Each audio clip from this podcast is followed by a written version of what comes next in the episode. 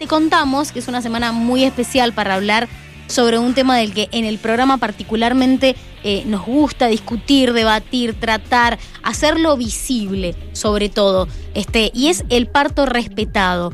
Mucho se habla, pero poco se hace sobre el parto respetado. Mucho se habla, pero además poco se sabe. Algunos estudios dicen que en pandemia el 49% de los nacimientos fueron inducidos y que el 50% fueron cesáreas. También se sabe que sigue habiendo violencia obstétrica en los hospitales este, y en los lugares donde las personas gestantes van a parir. Por eso la tenemos en línea a una doula. En este caso vamos a hablar este, con una doula, Belén Schubatz, a ver si pronuncié bien su apellido. Belén, buen día, ¿cómo le va? Hola, buen día, ¿cómo están? Bien, muy bien. Bueno, gracias por estos minutos. Comienza la semana del parto respetado. ¿Qué es respetar el parto? Y qué profundo eso, ¿no? Em, en principio lo que se pide, ¿no? Y se visibiliza en esta semana es que los partos sean humanizados. Eh, y yo le agrego una palabra que sean también naturalizados para que dejen justamente, como vos decías, bueno, que hay muchísima violencia obstétrica, eh, que dejen de ser intervenidos por sobre todas las cosas en esto del, ser respetado se pide que el deseo de la persona que va a parir y de la persona que está por nacer eh, sean respetados. Es decir, que hay una ley y hay derechos, ¿sí? Que generalmente se vulneran a la hora de parir, lamentablemente. Entonces, lo que se pide es eso, que la persona tenga conocimiento de todo aquello que le está pasando en su cuerpo, que sea avisada de todo lo que, de los procedimientos que van a realizar en su cuerpo, que le den un diagnóstico y por sobre todas las cosas que sea la protagonista. ¿sí? Es como eh, lo, lo más importante es que esta persona que va a parir sea la protagonista realmente.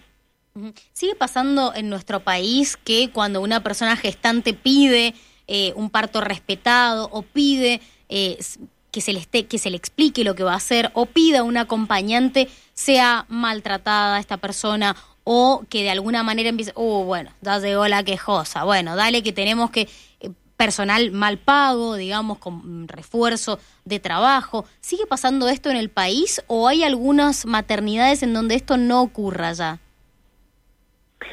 Hay mm, algunas muy pocas diría, que tienen otro sistema de atención al nacimiento, sobre todo, bueno, en Buenos Aires, en Capital Federal, hay instituciones en donde se respetan los tiempos biológicos por sobre todas las cosas, que eso es lo que más se pide, porque en realidad se entiende porque por respeto, ¿no? En esto de la semana del parto respetado, pedimos que nos traten con respeto, y no pasa por un trato cordial o amoroso, sino que pasa por, por esto que decía hoy, que justamente los derechos dejen de ser, de ser perdón, vulnerados. Eh, y en esto, que vos decís en las instituciones lo que ocurre, la realidad que de un 100% en un 90% sigue ocurriendo. Y en el este 10% que no sucede es porque tienen guardias del personal de la salud de 12 horas y no de 24 como en la mayoría, eso también hace a esta atención. Una persona eh, que está atendiendo, primero vamos a, partir por el inicio, que atienden muchas más personas de las que el cuerpo le da, básicamente, y además de estar mal pagos, ¿no? Entonces, es todo un conjunto de cuestiones que, que hacen a que estos, estos nacimientos estén realmente en un estemos pasando un momento crítico sí antes de la pandemia hubo un pico donde se mejoraron muchísimas cosas y ahora con la pandemia volvemos a tener personas aún pariendo solas entrando a las instituciones sin ni siquiera un acompañante que no hablamos de una persona externa de la familia sino que ni siquiera pueden entrar los compañeros, el marido, la pareja, una madre, una abuela, una tía, nadie puede entrar a acompañar a estas personas. Que hoy la ley, la ley la ley hoy te permite que en todo el proceso desde que uno ingresa este, al hospital pueda estar acompañada por una persona que eh, cercana. Exactamente, existe una ley que es la 25.929 que eh, viene ya de larga data.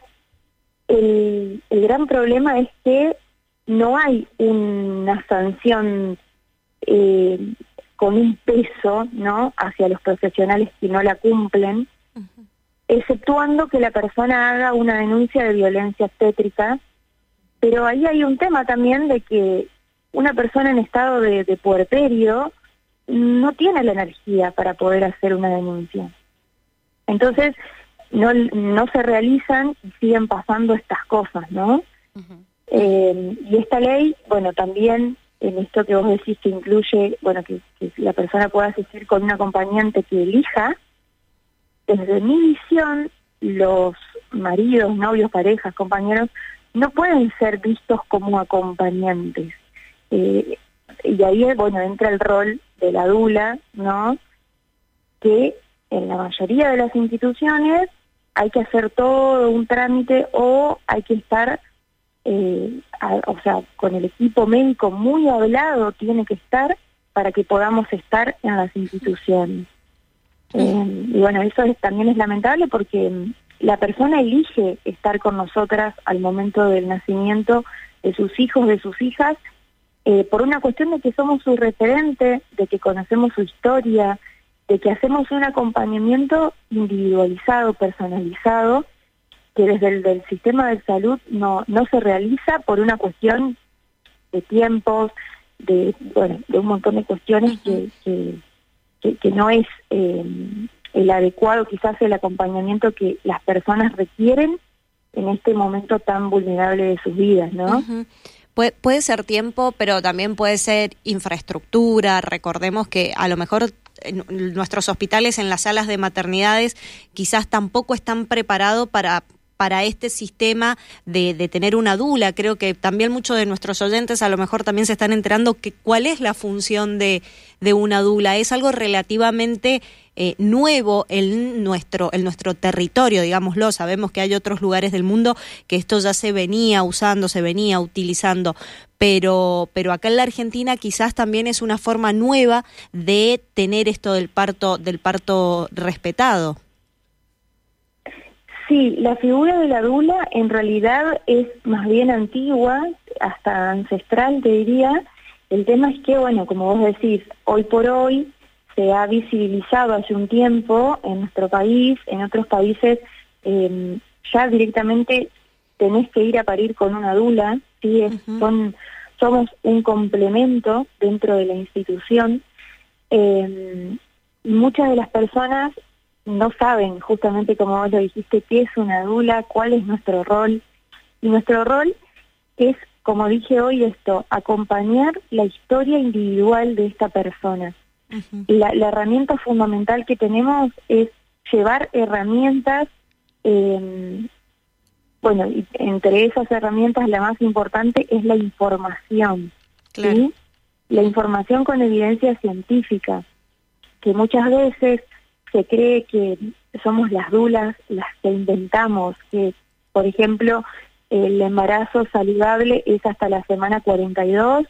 No, lo dice la OMS, no, no lo inventamos nosotras. Pongo eso como ejemplo, como un montón de otras cosas que, que, suceden. Eh, y realmente en este dar información, en este dar un abanico de información, ¿para qué es? ¿Cuál es el objetivo? para que las personas puedan decidir con un nivel de conciencia y que dejen de elegir desde el miedo. Las dulas acompañamos eh, los partos vaginales naturales, las cesáreas, los porterios, los pospartos, las crianzas, eh, pero siempre respetando lo que la persona elige, claro. sin anteponer nuestros ideales. Pero a veces no podemos elegir porque no, no tenemos la información. Claro, claro. Belén, salvando distancia, serían como las matronas. Que, que, existían en, en, su momento. Lo, lo, lo, que te quería consultar es, ¿dónde se denuncia? Porque esto, esto también es otro tema, salvando la, intervención de, la dula en un, en un parto. Cuando una mujer sufre violencia obstétrica, ¿Dónde se denuncia? ¿Hay denuncias relacionadas a esto? ¿Sabes si se hace un seguimiento hacia los médicos que participaron en ese, en ese parto? Mira, conozco muy pocos casos en los cuales, eh, bueno, las denuncias han llegado realmente a, su fin, ¿no? Y a, resolverse. Generalmente en la institución se parte por ese, ese lugar, ¿no? La institución que la persona parió, se tiene que dirigir con un abogado, una abogada, y ahí iniciar ¿no? Eh, estas acciones eh, en contra de los profesionales que participaron en este, en este nacimiento.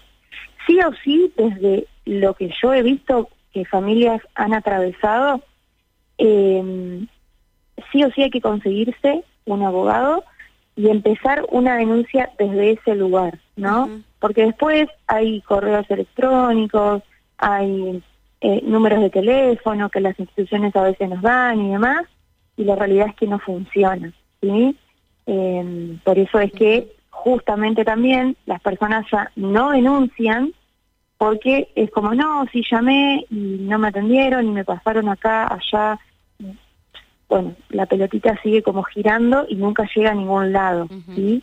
Por eso siempre eh, lo que yo les aconsejo cuando suceden estos partos, nacimientos violentados y que realmente hay que denunciar, bueno, que consigan un abogado, una abogada y que inicien las acciones desde, desde ahí abajo, ¿no? Como eh, es la recomendación por ahí, desde lo que veo, algunas familias se han atravesado y les ha funcionado, ¿sí?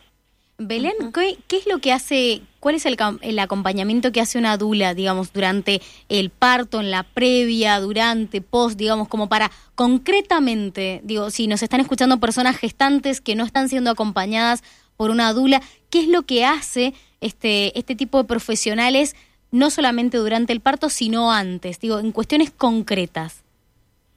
Bien, lo más importante es que realizamos la preparación integral al nacimiento con el entorno más cercano de las personas, ¿sí? Es decir, eh, bueno, con el marido, la pareja y muchas veces yo hasta en estos encuentros que hacemos con las familias, está la abuela, por ejemplo, que va a estar en el posparto, bueno, también la incluimos para que esté con información actualizada, acerca de la lactancia, acerca de los cuidados de los recién nacidos.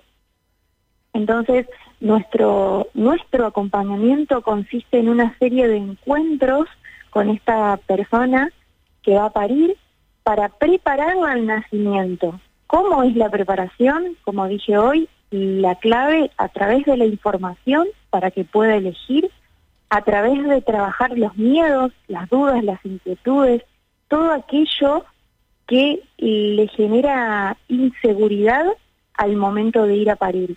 Y también, por sobre todas las cosas, que somos un puente, siempre digo yo, o, algo así, ¿no? Un canal, para que las personas puedan elegir sin ningún prejuicio, ¿sí? Eh, quiero un parto así, así, obvio que en esto del quiero, después eh, hay cosas que van sucediendo y que no se pueden programar de tal manera.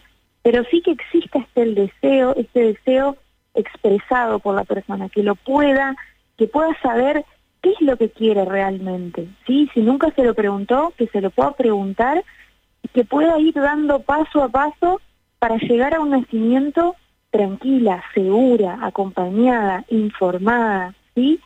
Y sobre todas las cosas, eh, que tenga herramientas para atravesar este trabajo de parto que históricamente y socialmente, culturalmente, se le tiene mucho miedo al dolor, ¿no? Esto de cuando nos cruzamos con alguien que está gestando pronta a parir, lo primero que nos dice es tengo miedo al parto o tengo miedo al dolor del trabajo de parto. Bueno, existen un montón de herramientas para acompañar este trabajo de parto, como es los movimientos, la respiración, Que la persona, por sobre todas las cosas, pueda saber qué va a suceder en su cuerpo. ¿Van a haber contracciones que les va a generar una molestia física? Sí, pero también que va a depender del estado de tranquilidad con, las que, con la que esta persona pueda llevarlo adelante. Eh, Belén, muchísimas gracias por estos minutos y el último mensaje que quieras dejarle a las personas gestantes. Bueno, muchas gracias. Y por último, bueno, mencionar el lema de este mm, de esta semana, de este año, que es que el nacimiento es sagrado y no más violencia. Este es el lema que han elegido para este año y bueno, el mensaje justamente es ese, que deseo que todos los nacimientos sean sagrados y, respetados. Belén, muchas gracias, que tengas buen día. Muchas gracias, buen día para todos. Bueno, la escuchaban a Belén Schubatz, Dula, en esta semana del parto respetado.